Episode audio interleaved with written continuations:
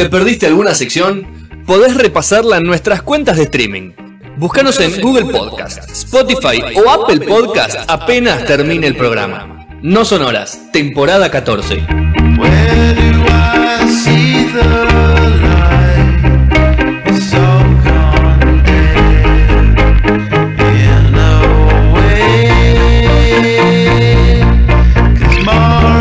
Quinto bloque de no sonoras. Tengo a la banda ahí, a Rodri y Gastón. ¿Están los dos? Claro que sí. ¿Cómo andan? Muy Acá bien. estamos. Qué momento, ¿eh? Che, ¿qué camiseta tenés puesta hoy, Ro? Eh, Suiza. Ah, Pensé que era del Arsenal. claro. No, mira si va a tener una de las. No, no, porque se le va a calentar, se le va a calentar, se le va a calentar el pecho. Él no tiene frío. Acordate que él es del norte de Londres, la parte más fría. Vos fuiste, Gastón, Sí, a Londres. Hicimos como cinco goles hoy, ¿eh? Vos, vos fuiste, vos viste, vos fuiste a Londres, ¿no? Gastón sí. Sí. Bueno, Sí. viste que hay una parte fría en el norte y otra parte hace un poquito más de No, calor. no me hagas, no, no, no me hagas hablar, usted. Si él fue a ver al Tottenham y todo. Yo fui, a, claro. yo, yo fui a ver al Tottenham y ahí me agarró frío cuando fui a ver. Fui a ver, fuiste claro, tengo foto. Tengo foto. ¿A los dos fueron a ver al Tottenham de Poch? Yo fui a ver al Tottenham, sí. sí, en, en Wembley. En realidad fui a Wembley. Ver al Tottenham como que es mucho decir eso. Pero bueno. Eh. Qué maldad, ¿eh? Pero fui a Emirates también, no, fui- no vi partido, pero fui a Emirates también y es eh, muy bien. Está Titi Henry, te reci- eh, vos entras a la cancha del Arsenal y está Titi Henry, o sea, ¿Cómo ¿Qué te recibe? ¿eh? ¿Y ¿Qué te hace un city tour? Una estatua de Titi Henry y de Arsène Wenger. Sí. ¿Qué va a hacer? Bueno, no importa, vamos a cambiar de tema, podemos hablar del dilema de las redes sociales, que Rodri ya nos adelantó algo y Daniel Herrero también nos contó. Exactamente, sí, estuvimos ahí hablando de, este documental de Netflix de más o menos una hora y media que está disponible ya. Que bueno, no- nos, en alguna forma nos compete a todos, ¿no? O sea, ¿quién no tiene una red social? ¿Quién no pasa tiempo de su día en mirando su celular, mirando notificaciones, mirando noticias, bueno, mirando todo, ¿no? Es algo bastante, va, yo diría más que común para nuestra generación y para las más grandes también en, este momento. Nuestros padres, hasta te diría en algunos casos a nuestros abuelos, están pendientes de eso. Y obviamente eh, no es todo color de rosa, por supuesto. Porque hay una de las premisas que dice y que resalta un poco el documental al principio, que es cuando un producto es gratuito, es porque el producto en realidad sos vos, ¿no? Y de esto podríamos decir, datos. claro, podríamos decir de que se trata este eh, documental, de cómo los, los seres humanos que tienen un smartphone, que utilizan redes sociales, son en realidad, eh, podríamos decir, el producto que venden estas compañías a anunciantes, básicamente. O sea, Mercancía somos. Claro, o sea, vos eh, al consumir las redes sociales, están en redes sociales, tenés un perfil, ese perfil según los likes, las cosas que consumís, que, que ves, te dan un perfil y ellos aprovechan ese perfil para venderte cosas, o mejor dicho, para mostrarte pu- publicidad de cosas. Eso en el mejor de los casos, digamos, porque que te ofrezcan un producto que necesites o no, digamos, podríamos decir que no le hace mal a nadie. Pero las redes sociales tienen una cosa más, una utilización mucho más amplia, porque, como ustedes saben, todos esos datos también se utilizan para cuestiones políticas. O sea, hoy por hoy están en boga las fake news, estas noticias falsas que, eh, digamos, hacen que cualquier persona reciba algo que es falso y que esa persona cree que es verdadero porque no lo chequea y lo transmite, digamos, a sus allegados, lo comparte por WhatsApp, bueno, por Facebook, por Instagram, por todas las redes, por Twitter, bueno. O sea que no solo nos están, digamos, vendiendo coproductos, sino que a la vez nos están tirando información que tienen que ver de alguna forma con los eh, patrones, o mejor dicho, con nuestra línea de pensamiento.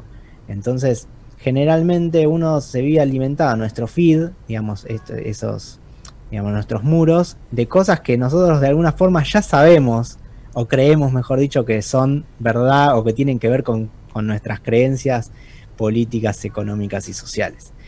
Lo que se plantea el documental es precisamente esto, lo que tiene de interesante es que eh, no habla cualquiera hablando, no es que hable un sociólogo o un psicólogo o gente común diciendo, che, a mí me pasa esto. No, hablan prácticamente los creadores de todos estos este sistemas y estos algoritmos, ya sea Facebook, Twitter, Instagram, eh, bueno, Reddit, un montón de, digamos, de redes sociales o sitios, mismo de Google, que fueron los que de alguna forma incentivaron esto, o mejor dicho, crearon los mecanismos para que esto se pueda dar.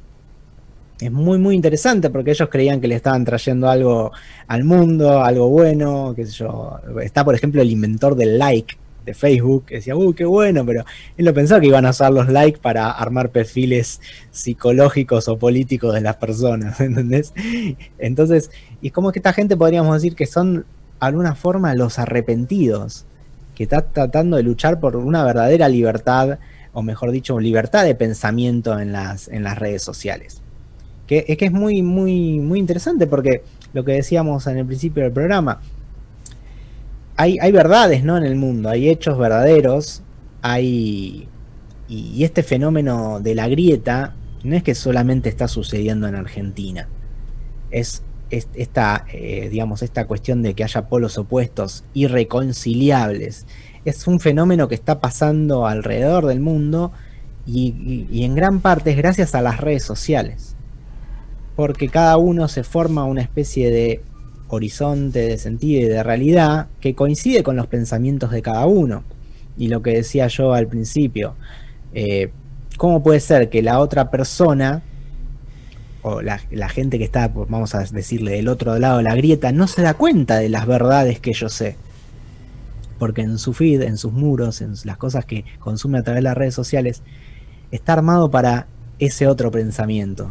¿Se entiende? Entonces son como, no hay nunca una, digamos, un acercamiento en estas posiciones. Hay siempre opuestos, o sea, ¿qué hacen las redes? Atraen similares. Entonces eh, realmente hay una grieta digital Radicaliza, y políticos Radicaliza- y sociales. Radicaliza una posición, ¿no, Rodrigo? Claro, digo. simplemente hace eso, radicaliza posiciones. No hay forma de construir nada otra vez. Y las redes sociales tienen un papel fundamental. Donde antes estaban, donde no llegan las redes sociales, llegan los noticieros también, obviamente, porque es un formato de alguna forma que nació de los programas periodísticos, de los canales de noticias. Vos sabés que no es lo mismo mirar, todos sabemos, no es lo mismo mirar TN que mirar C5N. Obvio. No sabemos que es lo mismo, eh, por decir algo, no sé, leer Minuto 1 que Infobae. O sea, hay, hay esa grieta existe en los, en los medios tradicionales, podríamos decir, y en las redes sociales se alimenta de otra forma distinta. Y bueno, lo que están tratando de ver es hasta dónde nos va a llevar esto. Hasta ahora el, el futuro es bastante pesimista porque tiende a acrecentarse esta grieta, acrecentarse, y es todo lo que explica este documental lo que, lo que está interesante, tiene una parte dramática que no, quizás no está tan buena, pero simplemente ayuda, o sea, la dramatización, ayuda a entender un poco el problema con ejemplos, digamos, un poco más prácticos. Quizás no es lo, el fuerte del documental, pero se entiende más o menos cómo funciona este, estos algoritmos o cómo funciona eh, las redes sociales y, y cómo hacen para inculcarnos cosas o tratar de llamarnos la atención. Porque básicamente lo que hacen es competir por nuestro tiempo, ¿no? Es algo que mucha gente no se plantea. Lo que están haciendo las redes sociales, el celular, es, es- compite por nuestro tiempo. ¿Qué quiere? Que estemos todo el tiempo mirándolos. Eh, no, no quiere que miramos la tele, que le- leamos un libro, que, leamos, que vayamos a pasear, que hagamos ejercicio. Lo que quiere es que estemos ahí. Entonces esta competencia del tiempo está, además, hecha al mejor postor. Si ustedes, nos, imagino quizás no lo saben, es que por esa porción de tiempo que nosotros estamos mirando la pantalla, hay un montón de marcas que están compitiendo en ese momento, que es básicamente una apuesta la que hacen, así funciona el sistema de publicidad de Facebook y estas eh, compañías, donde ponen más plata para ver qué anuncio gana para mostrármelo en ese momento. ¿Se entiende? A ver quién tiene más poder en ese momento para mostrarme su producto. Y al mismo antes- tiempo, eh, el, el tiempo de atención de cada uno de nosotros es, es menor. Claro, Estamos como con la necesidad siempre de buscar cosas nuevas eh, y de tener todo en el momento. Entonces es como que eh, las marcas o los anuncios, eh, como fueron mutando a lo que nosotros tenemos hoy en día, necesitan ser lo más directos posible y aparecer en, en el momento en el que uno está por tomar la decisión de Mm. comprar algo o adquirir algún servicio o Tal lo que cual. sea, es el momento en el que la marca tiene que aparecer. Y es por eso que utiliza digamos, nuestros perfiles eh, para saber que estamos buscando eso. Por eso siempre pasa que cuando uno piensa o está hablando o busca alguna vez, eh, me quiero ir de vacaciones al Caribe, después por dos meses te aparecen Tal cual. te siguen apareciendo y persiguiendo por todos lados pasajes más baratos a, a cualquier lado. Porque saben Sí, que en algún momento pensaste en irte de vacaciones. está todo entrelazado. Está todo entrelazado porque el- tus búsquedas de Google, eh, Facebook tiene acceso a eso eh, y, y así todo. WhatsApp también. O sea, está todo, todo, todo mezclado. Y no- ni olvidar de que WhatsApp, Facebook, Instagram es exactamente la misma empresa. todo lo mismo, claro. Entonces es como, ¿cómo sabes quién comparte, cómo se comparten los datos o cómo conviven esos datos? Así que básicamente es eso, nos hemos convertido en, para ellos en una en bases de datos andantes En una moneda de cambio. eh, y en una moneda de cambio. ¿Es momento cual, para verla si estás enojado con las redes sociales y todo lo tema digital, Rodri, virtual? ¿O hay que dejarlo un poquito pasar? ¿Cómo lo ves vos? Yo creo que, mira, para los que están en tema, los que estamos en tema, yo trabajo en redes sociales, o sea, imagínate que lo, lo conozco más que, más que bien el sistema, eh, no aporta nada Diferente Que a lo no que sepamos. sabes. Claro, que no sepamos, no aporta nada en ese sentido. Para el, como decía, el ciudadano a pie, la gente que está en las redes sociales para ver, por- porque cree que se comunica así con gente y que solo eso, sí le va a aportar un montón de información. Porque realmente hay cosas que parecen obvias y que, o que para la gente que está metida en el tema parecen obvias, pero para el resto es, eh, obviamente no están, no están al tanto. Todo el tema de la adicción, como los botones, eh, el, el, digamos, el pasar, ese pasar del el dedo, el scroll infinito, Mm. que son todas creaciones que, que se utilizaron técnicas psicológicas para, para poder eh, lograrlas, digamos. No es casualidad que, que la gente se meta y empiece a hacer scroll y no pare, o que esté todo mirando, todo el día mirando. el famosa celular, experiencia del usuario, Voy a hacer perdón. esta pregunta de nuevo, siempre se las hago, a ver si cambió en algo. Eh, Mm. Petro, ¿cuál es tu red social favorita? Instagram. Instagram. Incluye toda, ¿eh? cualquiera. Puede ser. Puede, Rodri, Es que yo ya no estoy usando- Reddit, por ejemplo, y No, es que yo ya no estoy usando más otras, o sea. Instagram. Instagram. Muy Solo bien. Instagram. Eh, Vasco. Instagram también, muy bien. Gastón. Eh, sí, puede que te diga Instagram. Igual la que más uso en definitiva termina siendo WhatsApp. No, está bien, digo, pero Claro. la, la que más te gusta a vos es Instagram. ¿Vos, Rodri? A mí sí me sigue gustando mucho Facebook. Mucho Antes era Twitter, pero um, Twitter es como que es, es bastante. Creo que está más radicalizado la- las posiciones ahí, eh, a, a pesar de que en todas pasa. Creo que eso me, sale mucho, me, me saca a veces de. de- me, pone muy nervioso en algún punto. Facebook me parece que es la que, a mi entender, Es la más completa. que- la más completa, la que me ofrece más cosas a mí. Sí.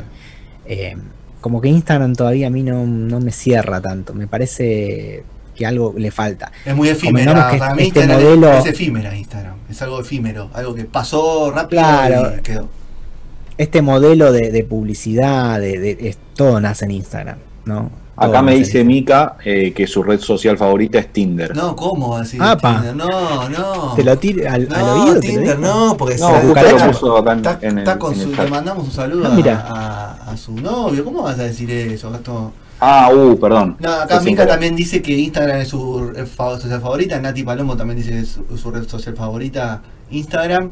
Que Twitter es abrumador. Sí, Twitter está un poquito intenso. Eh, Está intenso Está intenso. sí, te- Twitter. te abruma. Y a medida que lleguemos a noviembre se va a poner un poco más intenso. Uf, Y a medida que lleguemos a diciembre en este país, como pasa todos los años, se va a poner un poco cada vez más intenso. ¿Spotify es una red social?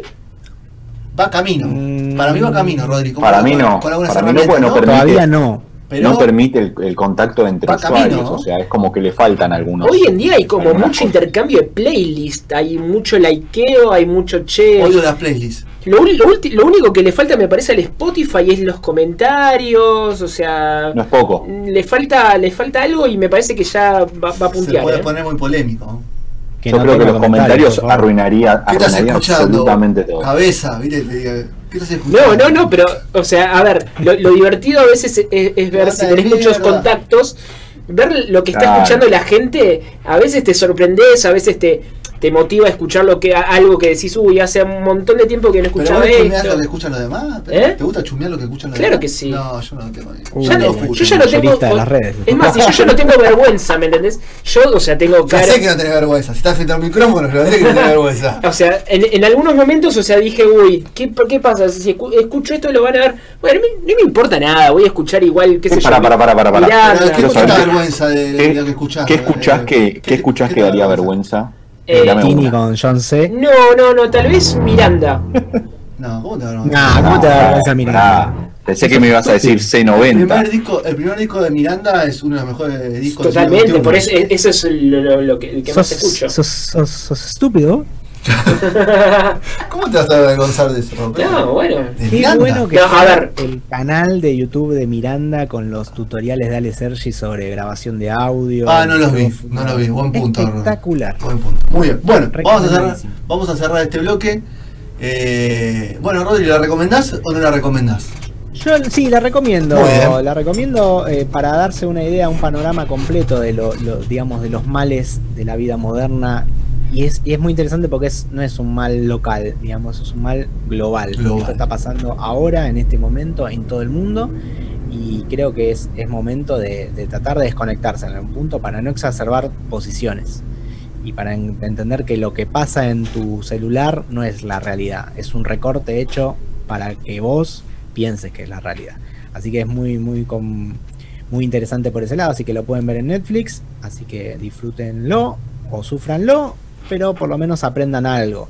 Así que aprovechen que seguramente tienen Netflix y, y lo pueden ver ahí. Muy bien. Así que nada, Vamos con algo por descubrir. Muy bien. Gracias, Rodri, como siempre.